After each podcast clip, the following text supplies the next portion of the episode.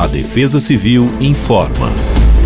Neste domingo, 7 de janeiro, o dia será marcado novamente pela presença de sol entre algumas nuvens, o que eleva a sensação de calor e abafado em todo o estado de São Paulo.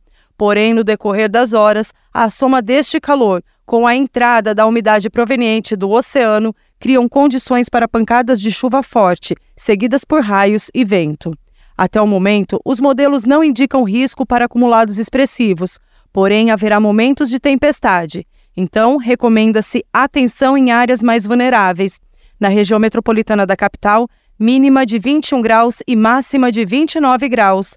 Em Piracicaba, a mínima será de 22 graus e máxima de 34 graus. Neste período de verão, a Defesa Civil Estadual divulga alertas para as chuvas de verão. Por isso, sigam nossas redes sociais por meio do arroba Defesa Civil SP e fique por dentro de todas as informações meteorológicas da sua região. Defesa Civil do Estado de São Paulo.